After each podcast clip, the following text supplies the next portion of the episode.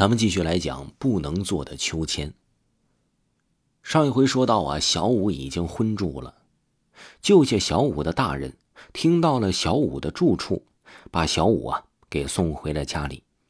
小五的父母看得摔得头破血流的儿子，是又畏惧又震惊，他们赶紧把小五抱到了床上，用干净的棉布擦去沾染在小五额头上的血，希望呢小五。能够赶紧醒过来，可是小五不但没醒过来，而且呢还发动了高烧。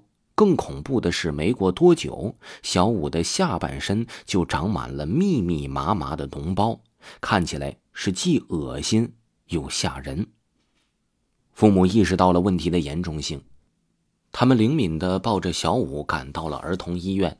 医生对小五做了详细的搜检。却也无法找到小五的病因，只能安排在他们的医院住下调查一段时间。小五发着高烧，苏醒不醒，下身的脓包啊是越长越多，越长越大。父母看在眼里，急在心里。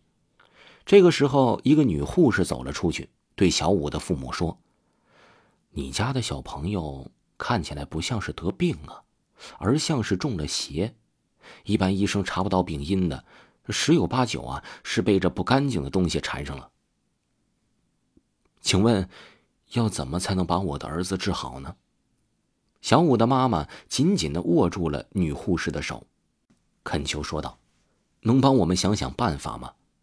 女护士说：“说我的父亲是一名巫医，他对这方面啊还是颇有研究的。如果你们信得过他的话。”我可以打电话请他过来给咱们看一看。虽然觉得有些不靠谱，但是为了自己儿子的性命，小五的父母依然决定冒险试一试。于是，女护士给他的父亲打了电话。两个小时之后，一个胡子斑白的蓝衣老者来到了小五的病床前。老者用手轻轻地摸了摸小五的额头。又看了看小五那下身密密麻麻的脓包，神色浓重的说：“哎呀，这小娃是被邪魅缠了身呢。”师傅，那可怎么办呢？小五的父母焦急的说：“请您一定要想办法救救我们的孩子呀！”老者点了点头，他让女护士接来一碗热水，然后从随身带着的布袋里取出一种不知名的绿色植物，用力的挤了几滴汁液。到嘴里为小五服下，片刻过后，小五突然之间剧烈的抽搐起来，他手脚在不停的乱动着，看起来似乎很难受。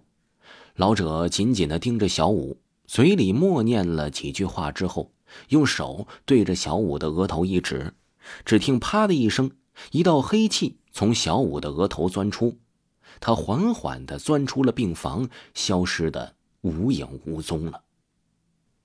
过了没多久，小五醒了过来，他下身的脓包也在慢慢的萎缩消了下去。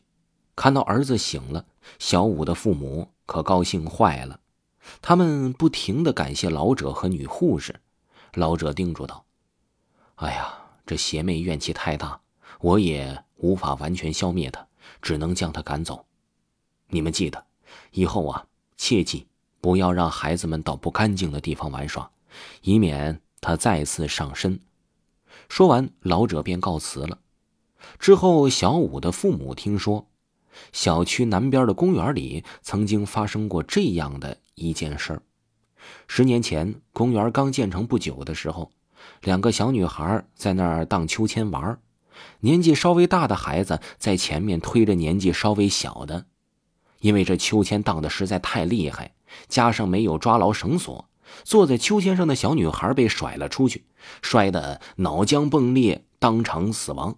从此再也没有人敢靠近那个秋千，因为挨近秋千的人呢，全都出事儿了。从此之后啊，大家都对这个秋千呢，充满了一股敬畏之心，甚至还有的人呢，在秋千旁边摆放了一些贡品，来祭奠秋千。不让秋千来残害自己的孩子，怕自己的孩子哪天去玩也会被秋千所伤害。听众朋友，不能坐的秋千就给您播讲完了。咱们下期再见。各位听友，你们好。如果呢听故事听累的话呢，有喜欢名牌鞋子和衣服的，你呢又不想花太多钱的，可以加一下下方的微信，小写的 A 三六六六四七，他们家的质量啊还不错，价格呢也很实惠，我给你们试过了，而且他们家呀还支持货到付款。记住了，微信号小写的 A 三六六六四七，小写的 A 三。六六六四七。另外啊，广告商给维华一个福利，提维华的名字，全场九折。喜欢的朋友一定不要错过哦！各位听众朋友，咱们下期的故事更加精彩，下期故事再见。